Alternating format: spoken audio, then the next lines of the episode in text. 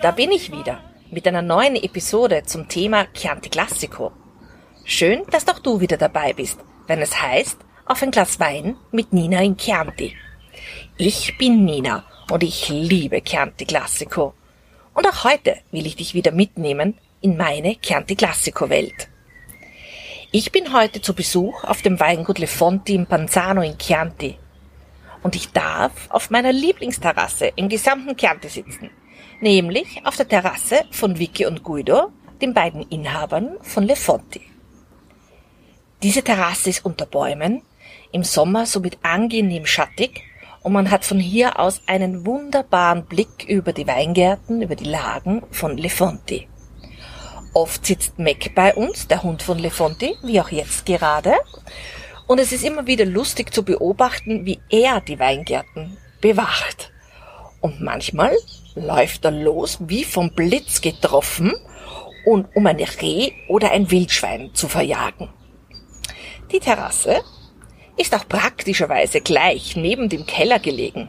Und so gibt's auch immer ein Glas Wein zum Probieren. Wenn ich an Lefonti denke, dann fallen mir drei Begriffe sofort ein.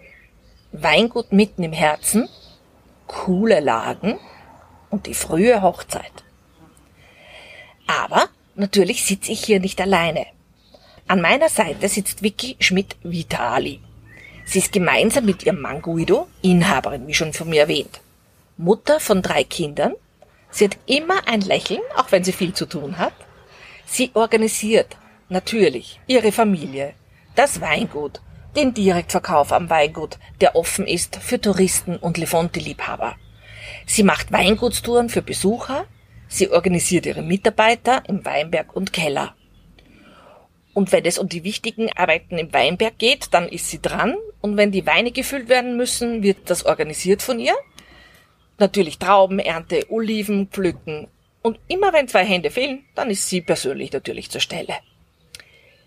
Sie übernimmt persönlich aber auch die Abwicklung für Bestellungen ins Ausland und den dazugehörigen Bürokram. Und sie kocht fantastisch. Das durfte ich auch schon erleben. Hallo Vicky. Schön, dass du dir die Zeit nimmst bei deiner raren Zeit für eine Episode in meinem Podcast. Hallo liebe Nina. Aber bevor wir beide loslegen, eine goldene Regel in meinem Podcast, denn es heißt ja, auf ein Glas Wein, haben wir beide ein Glas Wein an unserer Seite. Was haben wir denn im Glas? Wir haben heute den Rosato 2020, den frisch abgefüllten Rosé vom letzten Jahr. Von Lefonti. Aber euer Rosato ist ein wenig er ist nicht dunkler. Roséfarben. Genau. Also er ist schon sehr ein dunkles Rosé, weil ein dunkleres Rosé. weil er aus dem Abbluten gemacht wird. Also es sind die Hauptweine für den Rotwein und nach 10, 12, 14 Stunden, je nachdem wie kräftig das Jahr ist, werden 10% vom Most abgefüllt, äh, abgezogen und die werden dann weiter gegärt wie ein Weißwein und dadurch ist dann schon die Farbe dabei. Also das heißt, weil der Schalenkontakt länger ist als bei anderen Rosato, die direkt es ist keine, sofort es ist keine werden. Vorernte. Häufig wird ein Rosé Ja. aus einer Vorernte gemacht, wo die Trauben noch nicht ganz reif sind. Dadurch ist es dann nicht ganz, ganz so kräftig. Und das hier sind jetzt die Trauben, die auch für die Reserva, für die Super Tuscans, für den normalen Chianti Classico genommen werden. Also man kann sagen, ein Rosato mit Wumms. Ja, ein bisschen Wumms. Prost, Prost. meine Liebe. Ah, der Schlürfen ist immer Sommer. dabei. Das ist das für den Sommer. Wie schon von mir erwähnt, Lefonti ist ein Weingut im Herzen der Toskana. Im He- Herzen der Toskana liegt das Chianti Classico. Und wiederum im Herzen des Chianti Classico liegt Panzano in Chianti. Und du ahnst es vielleicht schon. Mitten im Herzen von Panzano liegt Lefonti. Von der Piazza kommend geht's hoch zur Kirche in den historischen Teil von Panzano und von dieser Straße geht's rechts zu Lefonti. Also mehr im Herzen geht schon fast nicht mehr. Das bedeutet, dass man von der Piazza auch zu Fuß zum Weingut gehen kann. Das ist nicht oft so. Ich möchte dir aber noch ganz kurz das Weingut Lefonti vorstellen. 1993, seit 1993 gehört Lefonti der Familie Schmidt. Dein Vater Konrad Wicki hat das Weingut damals gekauft. Ja. Er hat aber auch die Weinberge ausgepflanzt mit den drei Sorten Sangiovese, Merlot und Cabernet Sauvignon. Genau. Le Fontis, das sind heute, so viel ich weiß, knapp neun Hektar. Ja. Und ihr habt 1000 Olivenbäume. Also insgesamt sind es 15 Hektar, wenn man die Oliven mitzählt und die Häuser und alles, aber 9 Hektar Weinberge. Weinberge.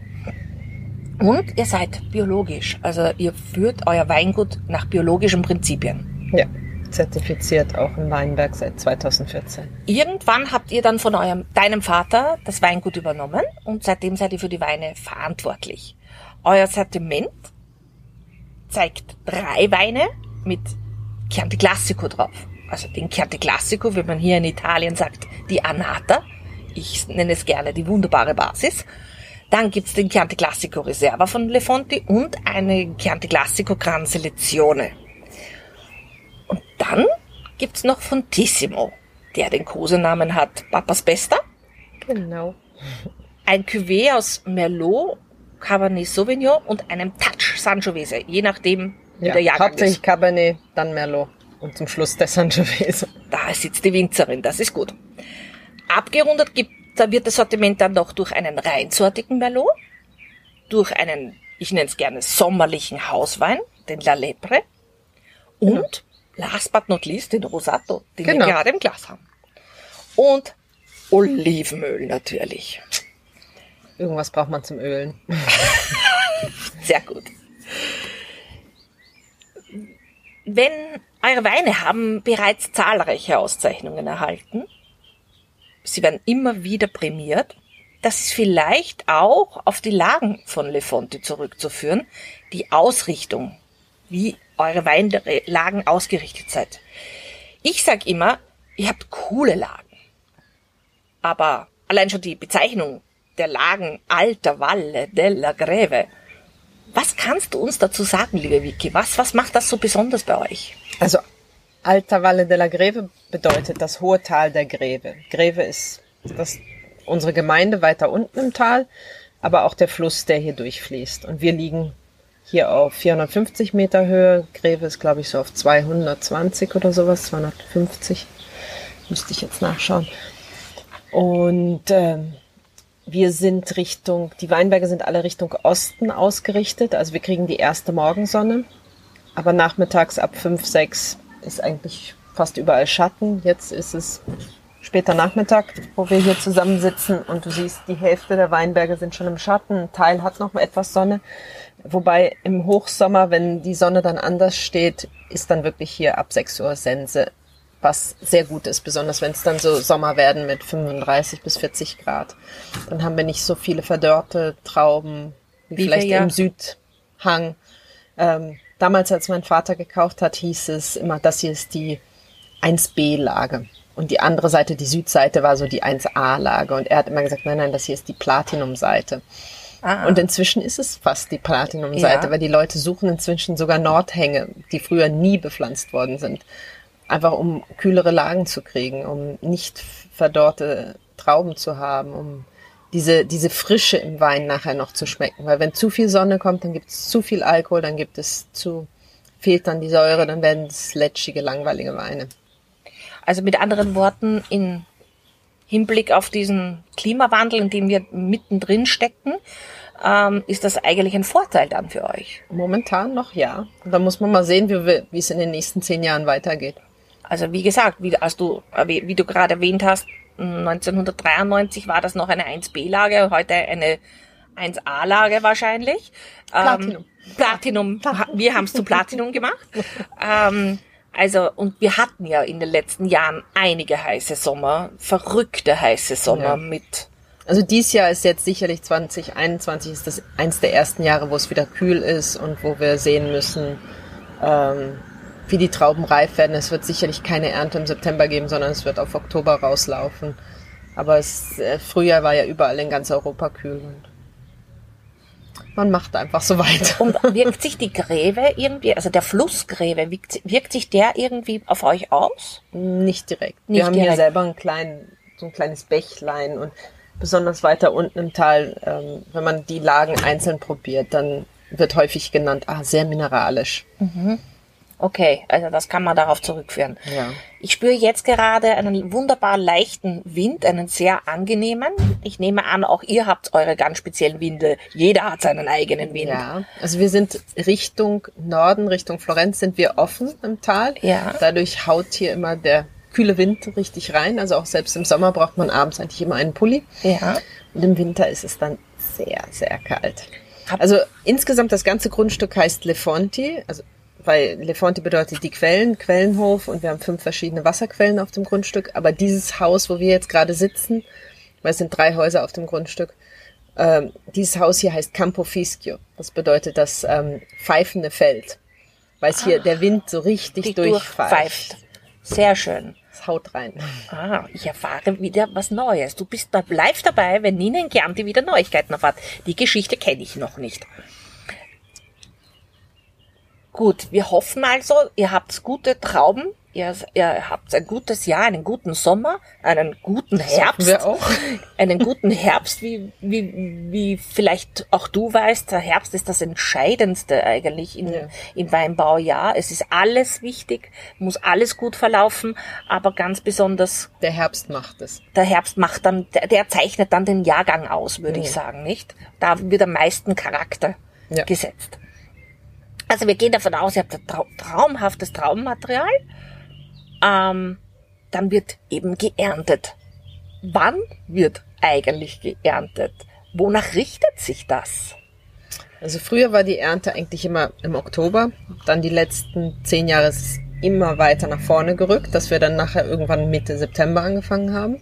Das führst du worauf zurück? Ähm, heißere Sommer, extremere Temperaturen, ähm, heißere Nächte auch besonders. Auch der Frühling, wenn er wärmer ist, dass die Blüte dadurch früher ist, weil das ist ja, Ja, auch so oft viel früher war es jetzt auch nicht immer, aber einfach insgesamt waren im Sommer einfach sehr viel mehr heiße Tage und heiße Nächte. Also in 2003 fing das schon an, wo wir fünf Monate durchgehend 30 Grad plus hatten, von Mai bis September. Oh mein Gott. Das war der erste Jahrgang, wo ich mal 15 Prozent Alkohol bei ein paar Trauben hatte. So, wow.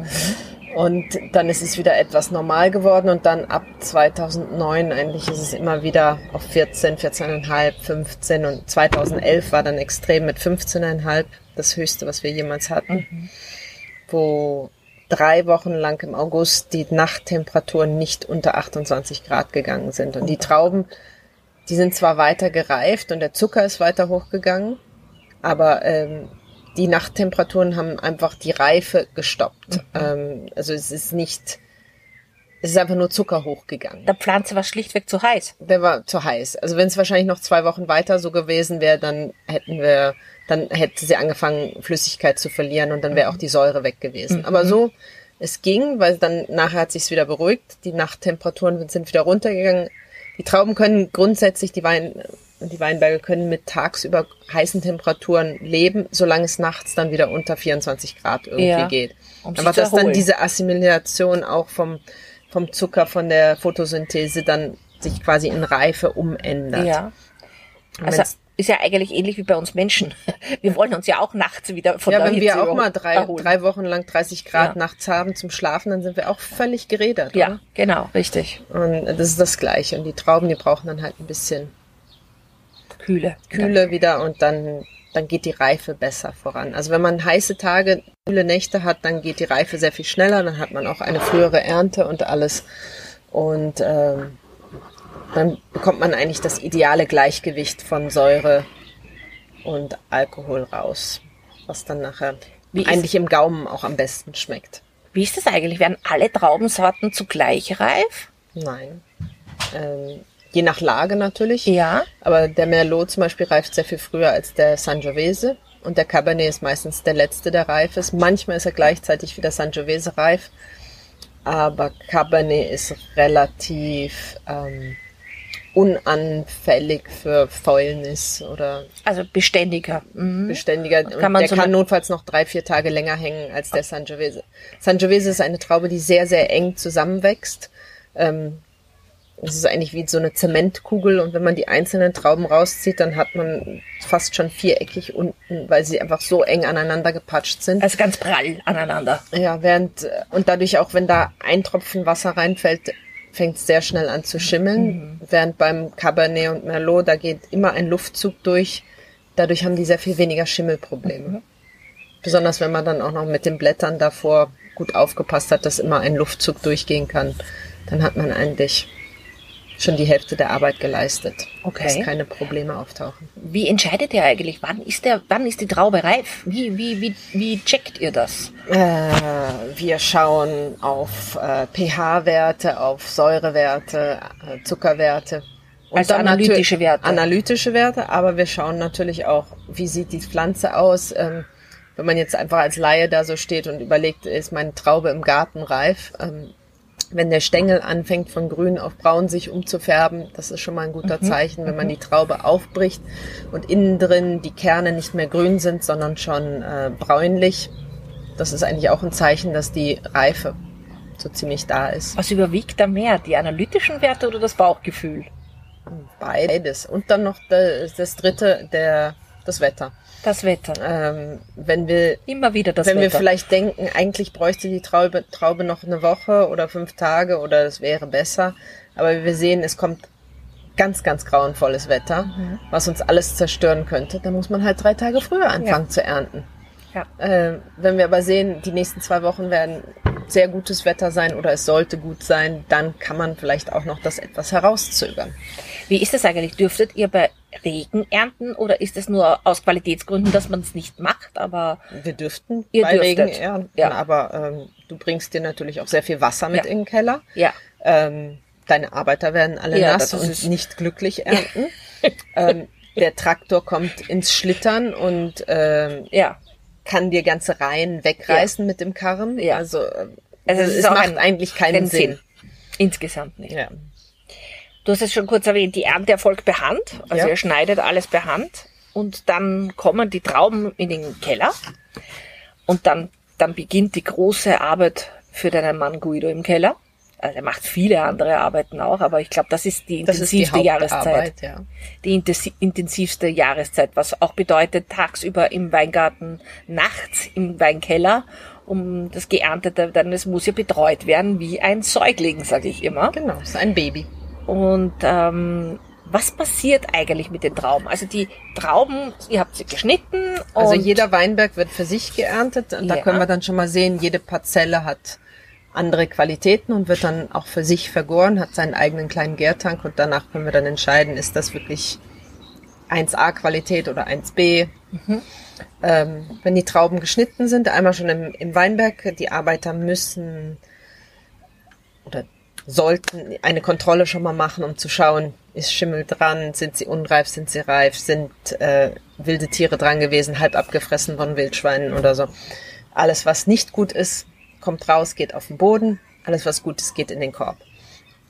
Dann kommen sie im Keller an, da gehen sie nochmal durch eine kleine, ähm, bevor sie in die Entrappungsmaschine kommen, wo der Stiel quasi abgezogen wird, wird nochmal ein Auge draufgetan und nochmal aussortiert, was nicht Mhm. Auf einem kleinen Sortiertisch wird nochmal aussortiert, was nicht gut ist.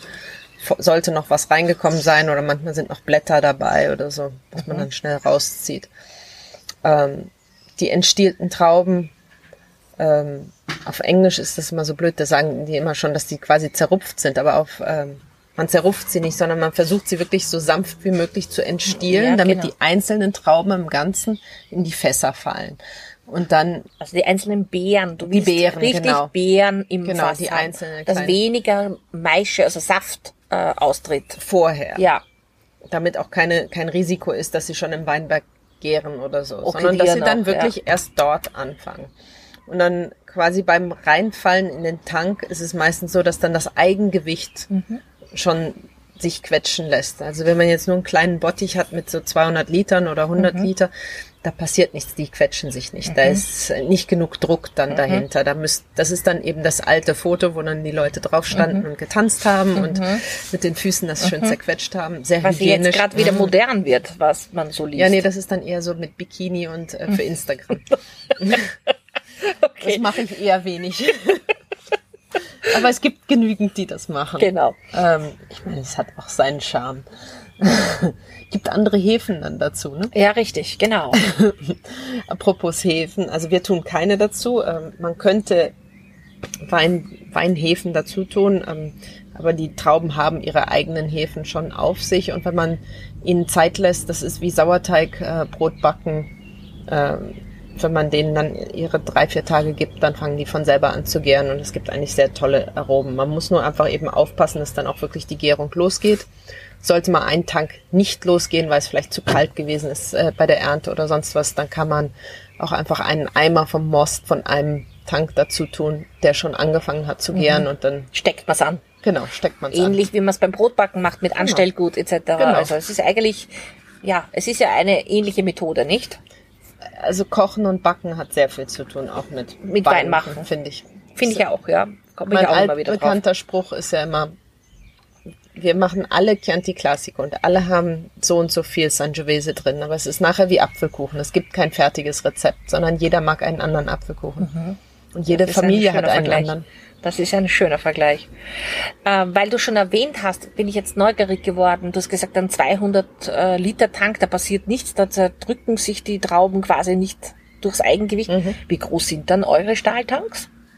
Was ähm, haben die Verfassungsvermögen, dass du, also dass das unsere sind jetzt auch nicht wird? riesig, aber die sind so um die 5000 bis 8000 Liter die meisten. Oh ja, und da geht dann schon was rein, ne? Da geht mehr rein, aber auch der 5000 Liter Tank ist, wenn der gefüllt ist mit Trauben und dann nachher abgepresst wird, sind vielleicht 3000 Liter Wein drin, mhm. weil der Rest sind ja äh, Trauben, Schalen und äh, Kerne, Kerne, und ein bisschen Luft muss auch sein, mhm. weil während der Gärung dehnt sich der Wein aus. Das ist so wie wenn man Brotteig macht. Der dehnt sich ja auch in der mhm. Schüssel aus und man muss den Platz lassen. Und wenn man den nicht lässt, dann hat man eine kleine Explosion im Keller. Alles schon probiert. Da stelle ich mir mit Rotwein dann auch sehr interessant vor. Deswegen muss man ab und zu dann mal die Wände streichen. Ach ja. Ach, das ist dann, sind dann die Jahre, wo man schon immer weiß, wohin damit, oder? Wenn die, Qual wenn die Quantität auch hoch ist. Ja. Oder wenn man nicht aufgepasst hat oder ein, ein Schlauch äh, mhm. bricht gerade mhm. und äh, so eine Fontäne kommt mhm. raus. Das kann alles mal leider mhm. passieren. Kann ich mir vorstellen. Also dann sind die, Trau ist das, sind die Trauben, also die Beeren als solches drinnen und das Ganze fängt dann an zum Gären, macht die alkoholische Gärung, wo ja eben der Zucker durch die Hefen, die wir gerade besprochen haben, in, Eigenhefen, ja. in Alkohol umgeha äh, umgehandelt, umgewandelt wird. Umgehandelt ist auch schon in dem Zusammenhang. Ähm, und dann kommt noch die malolaktische Gärung. Da gehe ich in einem anderen Podcast Säure genau nochmal genauer drauf ein, dass das bei Rotwein eigentlich mittlerweile eine sehr übliche Methode ist. Früher war das nicht so vor 30, 40 Jahren, aber mittlerweile Rotwein ist es eigentlich, eigentlich würde ich sagen 99 Prozent wird so gemacht. Weißwein nur, wenn man diese ganz buttrigen, weichen So, jetzt, ist, jetzt ist es Wein geworden. Wir sind vom Trauben, vom Saft sind wir zu Wein geworden. Was passiert dann? Dann entscheiden wir, in welchen Wein er dann mal später kommen soll oder in mhm. welche Fässer er kommen soll. Und äh, wie du vorhin erwähnt hast, die frühe Hochzeit. Ja. Das ist bei uns eben, dass wir anfangen, dann die Weine schon zu mischen. Äh, manche tun die Weine dann noch Sorten rein in die verschiedenen Tanks. Ja. Und wir mischen schon vorher oder entscheiden schon vorher, das wird die Reserva, das wird der Chianti Classico, das wird die Gran Selezione oder der Super Tuscan und dann kommen sie schon so gemischt in die Fässer zum Also Altern. ihr mischt schon quasi am bevor noch das ins Holzfass kommt, wird bei euch schon quasi gemischt. Der Kuchen wird schon vorher gebacken. Genau. Oder wie ich sage. Er wird vorher gemischt, damit er dann zusammen besser reifen kann. Dann hat er nachher, zumindest für uns, äh, empfinden wir, dass er harmonischer zusammenreift. Mhm. Man kann es auch später zusammentun, aber dann braucht er meistens noch ein paar Monate länger, um dann auf der Flasche diese Harmonie zu finden. Mhm. Mhm. Deswegen nenne ich das die frühe Hochzeit, weil sie einfach sich jung schon zusammenraufen müssen, die Rebsorten, die verschiedenen. Genau. Wie wenn ein junges Paar heiratet, dann ist das manchmal erfolgreicher, als wenn die Menschen schon älter sind und äh, schon ihre, ihre Eigenheiten haben. haben. Genau. Wir beide lachen uns und grinsen uns gegenseitig an. Also du hast es schon erwähnt, also das ist für euch einfach, dass das harmonischer dann wird, dass eure Weine diese Harmonie haben, die sie quasi ähm, wie lange reift dann der Wein in den Holzfässern? Wie groß sind diese Holzfässer? Also wir haben kleine und mittlere Fässer. Wir haben 225 Liter, die Also die Barriques-Fässer, die Barrique, klassischen. Und dann haben wir Tonneaus von 400 und 500 Liter. Okay, also- Früher hatten wir auch 700 Liter Fässer, aber die waren sehr schwer zu bewegen und alles. Okay. 400, 500, damit fühlen wir uns eigentlich ganz gut. Okay. Das Und ist eine gute Menge, ein guter Austausch von Holz zu Lit pro Liter Wein. Mhm. Und der normale Chianti reift ein Jahr. Die Reserva, die Grand Selezione und der Super Tuscan sind zwei Jahre drin im Fass. ist das immer gleich oder ist es jahrgangsunterschiedlich? Nein, also mal sind es 22 Monate, mal sind es Ja. 25 Ja. Monate. Man muss einfach dann, man probiert, schaut eh jeden Monat oder jede sechs Wochen nach, ob, zu, ob Schwund ist, Mhm. ob ein bisschen wa- verdampft ist oder ver- verdunstet, nicht Ja. verdampft. Und äh, da probiert man dann und dann schaut man auch, ah, der, der schmeckt schon, als ob er fast reif ist. Mhm. Da müssen wir jetzt dran denken, den rauszunehmen. Du sagst, da probiert man. Wer entscheidet das? ich, mein Mann, manchmal auch noch, manchmal, wenn gerade da ist, wir haben noch einen Weinberater, einen Önologen. Manchmal ist er auch gerade da, dann probieren wir nochmal mit ihm. Aber meistens schauen wir erstmal und ihm geben wir eigentlich, er kommt dann erst nachher wieder ins Spiel, wenn wir kurz vorm Abfüllen sind, um zu sehen, können wir es jetzt wirklich so der Kommission für den Chianti Classico vorstellen oder denkt er, wir sollen noch ein bisschen warten. Also da noch ein bisschen einen Erfahrung, Erfahrungsschatz. In Wirklichkeit ist es eine, eine Entscheidung zwischen at least zwei Personen, wenn nicht drei Personen manchmal. Dann ist der Wein auf der Flasche. Ihr, ich möchte es noch erwähnen, weil das findet man auch nicht immer. Ihr füllt sehr viel Magnum und Doppelmagnum ab und auch 5 Liter Flaschen. Äh, findest du, dass das ähm, diese Magnumflaschen, Doppelmagnum hauptsächlich, nur Show sind für den Wein? Oder tut das dem Wein schon auch gut? Gibt es dem Wein einen Also gewissen Kick? Also in den Magnums, besonders in den anderthalb Litern, altert er schon sehr toll, der Okay. Wein. Die fünf Liter sind jetzt eher vielleicht, die sind auch schwer zum Ausschenken. Die drei Liter sind noch toll zum Ausschenken und auch gut zum Altern. Die 5 Liter sind einfach für ganz besondere Anlässe Ja. dann einfach. Meistens so auch die drei Liter, die gehen dann eher für bestimmte Geburtstage, Hochzeiten und so. Aber die anderthalb Liter, die werden auch viel von, aber das ist wie zwei Flaschen. Wenn man zu sechs oder acht zum Abendessen sitzt, trinkt man das schnell aus. Und sie reifen schöner, wie du erwähnt Ja. hast. Ach, Vicky, mit dir kommt man immer so schön ins Plaudern. Äh, Und da ist auch schon wieder das Glas Wein auch wieder leer. Das ist Loch in immer der Flasche. Ja, das haben Flaschen so an sich. Ich hoffe, du hattest heute die Gelegenheit, Interessantes von mir, aber vor allem von Vicky zu verfahren zu können. Sozusagen einen kleinen Einblick in die Welt von Lefonti im Panzano in Chianti. Apropos Weingläser probieren, was ich gerade erwähnt habe. Vicky hat nämlich ein ganz besonderes Angebot für dich. Wenn du auch einmal hier auf der Terrasse Platz nehmen möchtest, um die Weine von Lefonti zu probieren, dann melde dich ganz einfach per Mail bei Vicky für eine Weingutstour an. Die E-Mail-Adresse findest du in den Show Notes. Mit dem Code Podcast Nina in Chianti wird Vicky es für dich möglich machen, wenn es das Wetter erlaubt, auch einmal hier sitzen zu können, auf meiner Lieblingsterrasse. Aber unbedingt vorher anmelden. Weingutstouren sind nur gegen Voranmeldung möglich, aus organisatorischen Gründen ganz einfach. In der Zwischenzeit lade ich dich ein, einen Blick auf meine Website zu machen. Dort findest du ebenso viele schöne Fotos von Vicky und Guido und kannst dir ein Bild machen, was dich hier erwartet, wenn du Lefonti besuchst. Auch diesen Link findest du in den Shownotes. Vielen Dank, liebe Vicky, für deine Zeit, für das schöne. Gespräch, für die Neuigkeiten, die ich auch wieder erfahren dürfte, durfte. Äh, und ich hoffe, ich konnte dich wieder mitnehmen in meine Kernte Classico Welt. Denn das ist meine Passion, mein Auftrag. So fühlt es sich zumindest an. Bis zum nächsten Mal. Hoffentlich. Ich freue mich auf dich. Ciao, a presto. Drum schenkt ihm Leben ein,